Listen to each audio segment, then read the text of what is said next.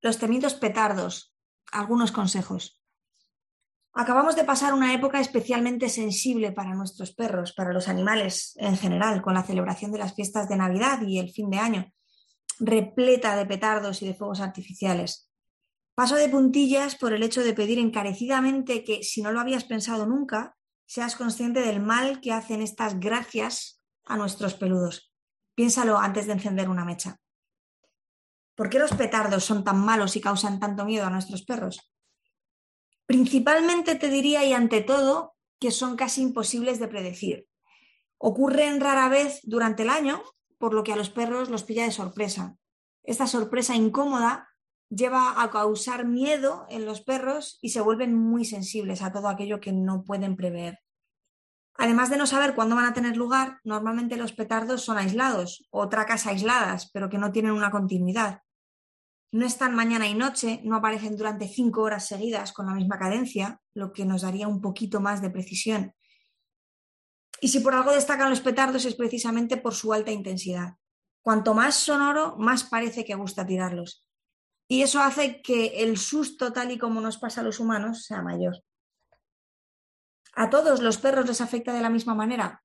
No, claro que no podemos ver en la calle a perros que no se inmutan con los petardos y otros a los que en fechas señaladas prácticamente les aterra salir al parque. De hecho, pueden generar miedo a salir a la calle en otras épocas del año.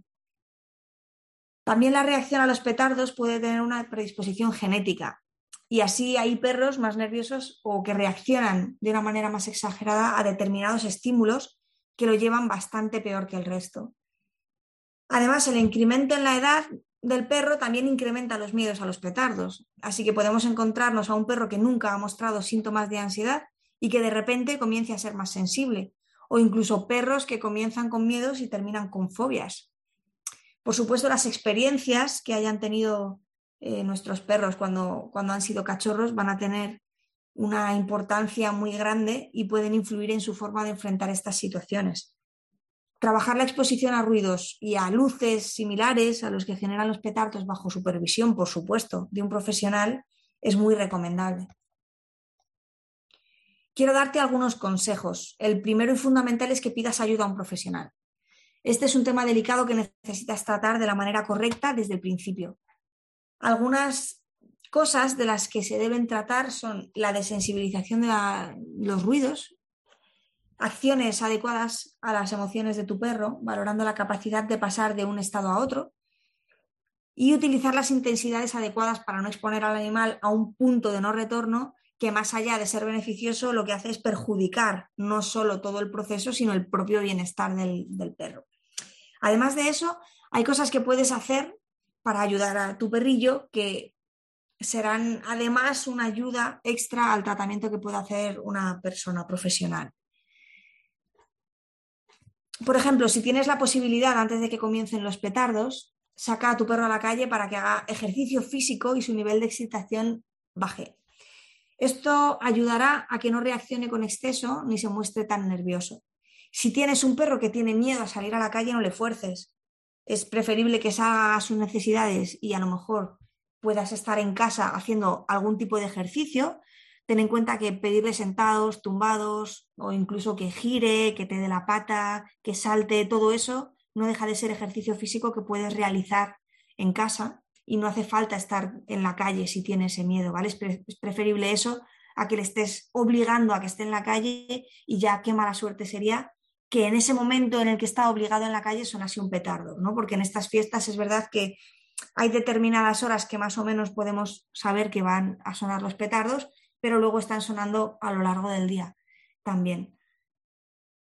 Busca una zona de la casa tranquila. Normalmente eh, la zona que elija el perro como preferida cuando esté nervioso o asustado será ideal para él o para ella. Pon ahí un transportín, siempre y cuando el perro tenga un transportín como un buen lugar de referencia para quedarse tranquilo.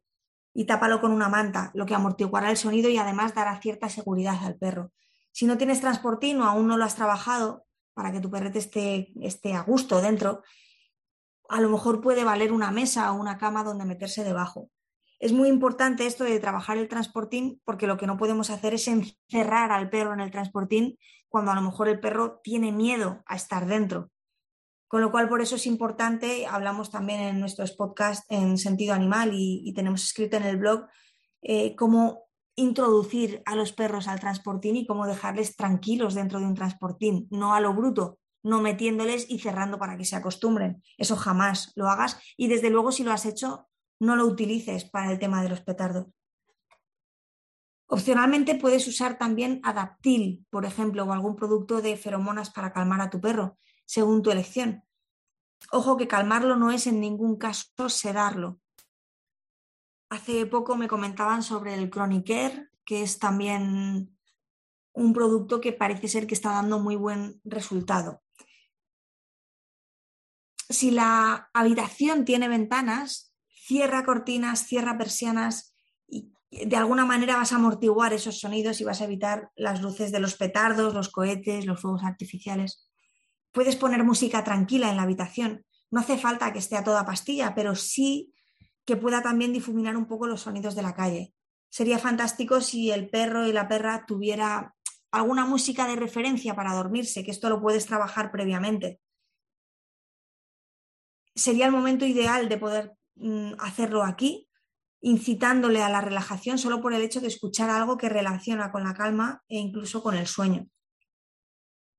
Sin embargo, hay cosas que no debes hacer nunca. La situación puede ser muy estresante, no solo para tu perro, sino también para ti, por los propios petardos o por la impotencia de ver que el mundo no parece comprender lo que está sufriendo tu peludo con esta situación. A veces nos cuesta mucho decirle a la gente que no tiene perros o incluso, fijaros, a los que sí que lo tienen, eh, qué problemática hay con el tema de los petardos. Últimamente, la sociedad está también muy volcada en otro, bueno, no solamente en los animales, sino en otras personas que tienen muchas dificultades, como por ejemplo las personas con autismo, mm, con todo el tema este de los petardos. Bueno, parece que se está haciendo un poquito más de mella en, en la conciencia de la gente, pero aún así nos cuesta mucho. Parece que es todavía muy divertido el tema de los petardos en contraposición del bienestar de personas y animales. Así que te voy a dejar algunas cosas que por error o desconocimiento hacemos y que no deberías hacer en una situación similar de petardos. No te enfades con tu perro, esto es fundamental. Es él el que peor lo está pasando. Hay muchas veces que nos enfadamos por nuestra pura frustración, por no saber qué hacer, por esa impotencia ¿no? de la que hablaba. Si tira de la correa, por favor, llévalo a casa a un lugar seguro para él, no le mantengas en la calle cuando está tirando desesperado para volver a casa se hace pis de miedo en casa, de repente sube a tu cama o no para de llorar, no es por placer. Está teniendo una situación difícil de gestionar y no necesita ni tus gritos ni tus enfados para empeorar las cosas. No le obligues a hacer frente a algo que no sabe afrontar. Obligarle a estar con petardos, con explosiones, globos que se pinchan, etcétera, sin ninguna pauta, sin ningún control, sin ayuda. Todo lo contrario, es un perro bloqueado por el miedo, no aprende nada una vez que nos bloqueamos, es imposible que haya aprendizaje. Es por eso que cualquier acción de este tipo para superar sus miedos tiene que ser hecha con mucho cuidado y valorando en todo momento cuál es el estado del perro y la intensidad que puede llegar a aceptar. Pero eso igualmente debe hacerlo alguien preparado para ello.